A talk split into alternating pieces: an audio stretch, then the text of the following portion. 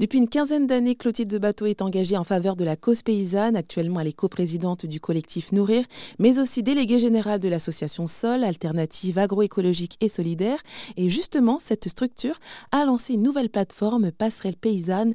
Clotilde de Bateau nous en parle. On a monté euh, avec plusieurs autres euh, organisations, notamment pour pouvoir euh, traiter toutes les questions liées à l'installation, donc la question foncière, par exemple, avec Terre de Liens, la question de l'accompagnement à l'installation avec la FADEAR, les réseaux CIVAM ou encore SOL, qui proposent ce qu'on appelle un compagnonnage paysan donc l'idée, c'est de faire une itinérance dans un réseau de, fermes formatrices et d'apprendre aux côtés d'un paysan qui est déjà installé, très expérimenté, de tester tout un tas de techniques, mais aussi de, modèles économiques.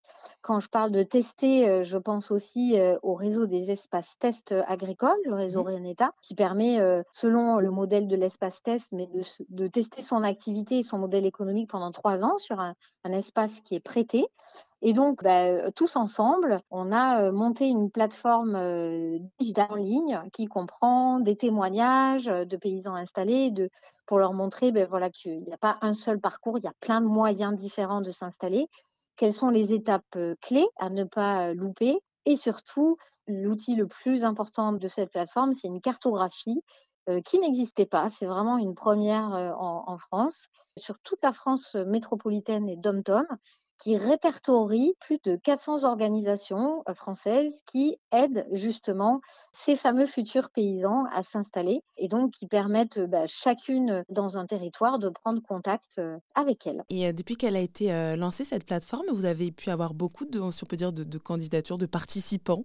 Oui, alors il faut savoir que est un peu saturé justement de demandes de, de personnes qui veulent s'installer. Alors tout le challenge pour nous, c'est justement de leur donner le, la bonne étape de où ils en sont, parce que voilà, on a aussi cet attrait de retour à la terre, de gens issus de milieux urbains qui n'ont pas conscience de toutes les difficultés que peuvent amener une installation. Donc l'idée, c'est aussi de ne pas générer de fantasmes sur un métier qui reste difficile, mmh aussi dans un contexte de, de, changement climatique, et qui soit accompagné finalement par un maximum de professionnels, à la fois sur des aspects économiques, de comptabilité, de recherche du foncier, ou tout simplement parfois pour acquérir certaines techniques. Et ben D'ailleurs, ça me fait penser que le ministre de l'Agriculture a annoncé que le budget du ministère augmentera de près d'un milliard d'euros en 2024 et il a aussi annoncé des mesures sur la future loi d'orientation agricole.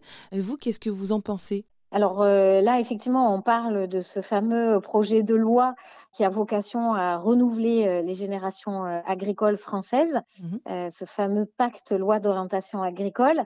Euh, bah, il faut savoir qu'on va perdre 50% de nos agriculteurs qui vont partir à la retraite d'ici les 5-10 années à venir.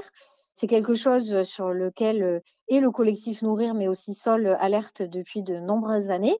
Du coup, bah, c'est une bonne chose d'augmenter le budget, évidemment, on en a besoin, mais il faut aussi voir comment ce budget va être utilisé. C'est à la fois important qu'on se donne des ambitions hautes au niveau des installations et donc on y mette les moyens financiers, mais que aussi on réforme tout un tas d'appareils qui existent déjà, dont on sait qu'ils ne sont plus en capacité de répondre aux enjeux, à la fois euh, donc euh, à ce nouveau public euh, qui peut potentiellement devenir paysan, ce qu'on appelle les NIMA, les non issus du milieu agricole, qui représentent aujourd'hui plus de 60% des, des, candidats qui veulent, mais aussi répondre aux enjeux, encore une fois, climatiques.